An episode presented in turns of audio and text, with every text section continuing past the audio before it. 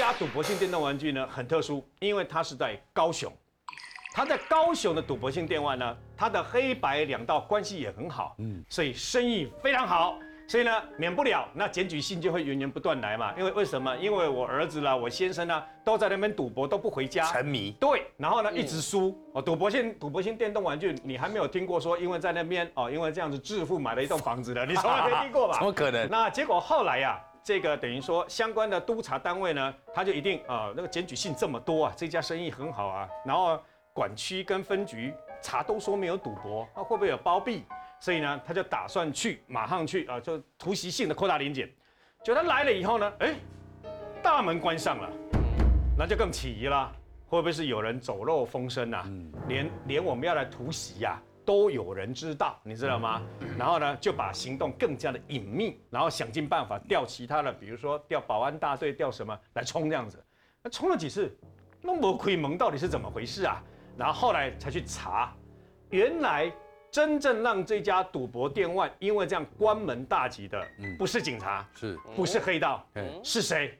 是林杰的朋友啊？为什么呢？原来因为有一个人呢，他们他自己本身呢，其实他家里家境呢，在高雄还算不错，了不要干啊，高干啊！第一次呢，人家让他进中了三万啊，他就好高兴，中三万啊，只怕压的不够多，对不对？就你知道吗？他紧接而来，人家知道他是一个肥羊啊，就宰了。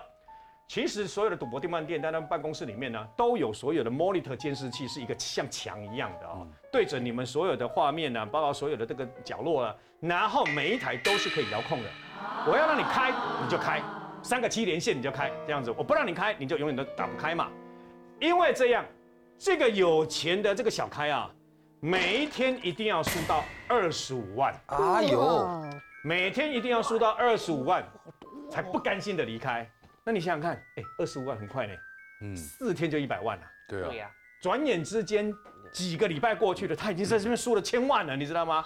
然后输到后来他没钱了，哎，爸妈也不肯给他啦，哦，你说哦北来啊那个，那怎么办？借钱呐，钱庄就借钱给你啊，可是那个利息是有时候连我们记者自己都算不清楚啊，那个不是年利，不是月利，不是周利，它是日利，他每天钱滚钱，钱滚钱。我听过一个最离谱的事。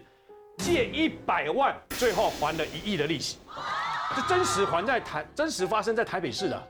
这一位也是一样，这一位小开就这样子，没钱人家就借啊，没钱就借啊，借啊，借了以后呢，连输他都没有去想为什么我一直输，你知道吗？为什么别人都有赢，越讲无路被赔本，你知道吗？然后越赌越大，越赔本越不跟走，赌到后来已经输超过了五千万以上了，哇！问题是那个利滚利五千万还是利息哎，本金不算啊，到底怎么算的没有人知道啊，你知道吗？要账，要账以后他们拿拿不出来啊，就拖着到他家去，然后就打一顿，然后到家去干什么呢？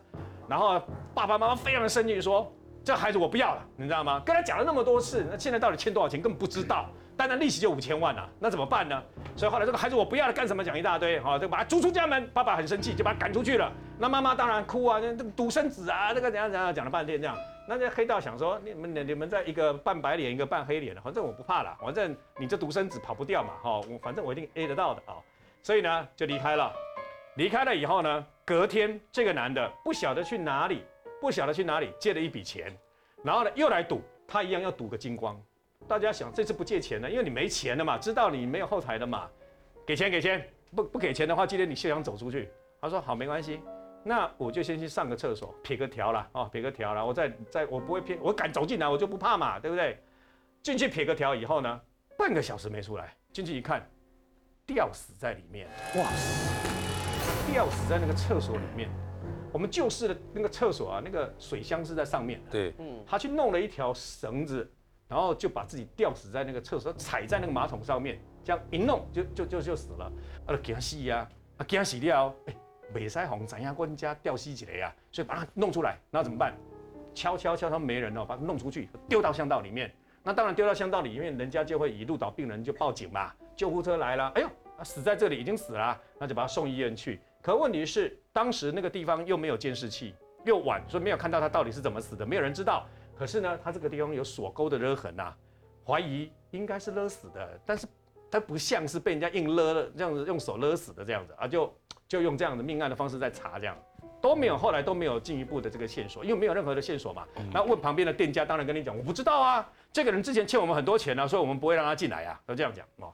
等到他的丧事办完了以后，后来这家赌博电玩店出现了一个很不可思议的现象，嗯每天凌晨三点钟，这家赌博电玩店里面的这些机具。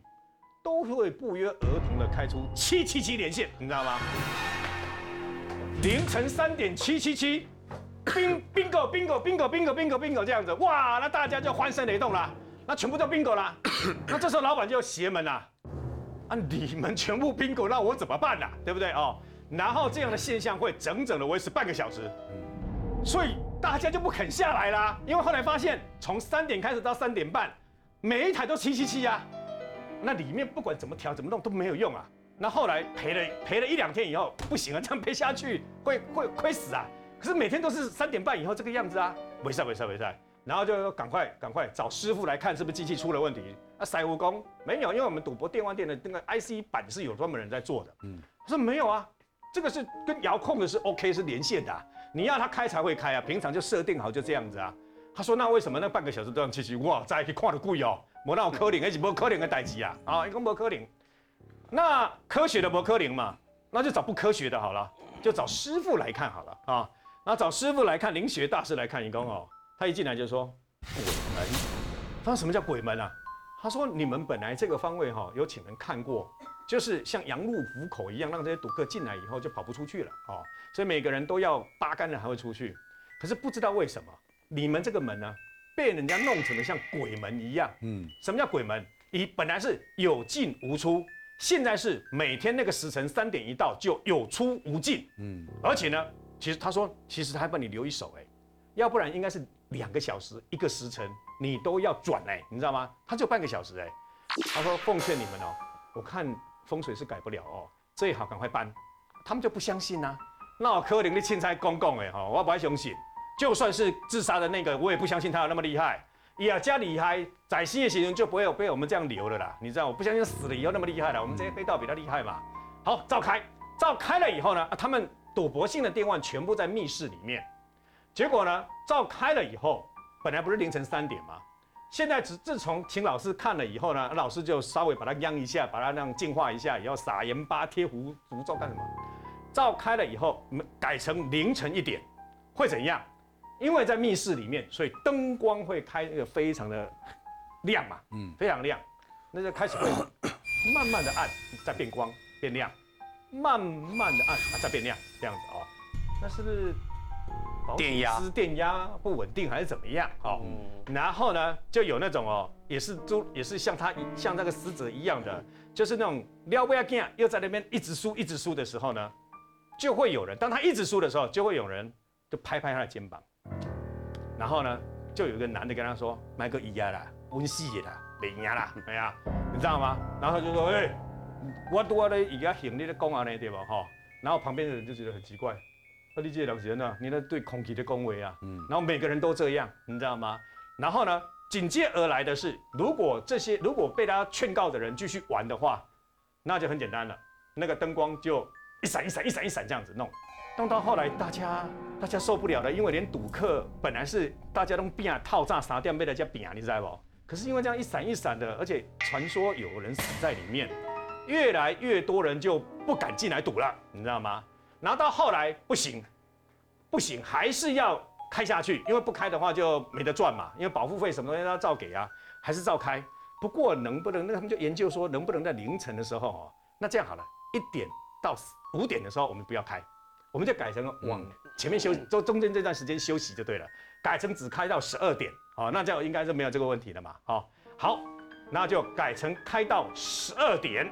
结果就在这个时候，他们才开始改变营业时间，直到晚上十二点的时候呢。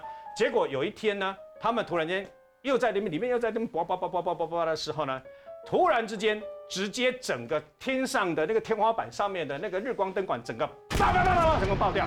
哎呦！全部爆掉，你知道吗？对。没事吧？没事。爆掉，然后全部爆掉以后就没有灯啊，你知道吗？就居然没有灯的时候，连里面的保镖啊，然后开场开分的那个小妹呢，包括所有的包括顾客都在议论纷纷的时候呢，就出现了一颗绿色的头，哎呦，就浮在那个天花板上面。是谁啊？就是那个在里面自杀的那个。那个头就在里面这样飘，这样飘。那因为里面都是暗的，所以它绿色，然后很亮的，这样跟他，然后对着下面的那赌客说：“都赶紧给我卖呀，温书啊，温戏啊，你都不爱听啊！”那个，那所有的人妈全部都冲出去了，你知道吗？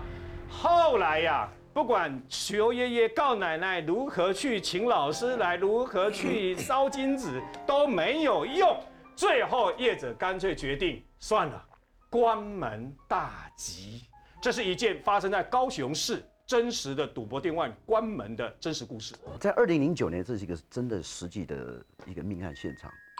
那有位王姓的中年人呢，叫做王玉华哈，他是有这个抢夺啦，有这个这个呃这个妨害自由的一些前科啦。他有一天在基隆工作里面碰到他一个同事，一个女性的同事，姓孔的女孩子。啊，这女孩子虽然是失婚，但是有子女，但是长得非常的漂亮。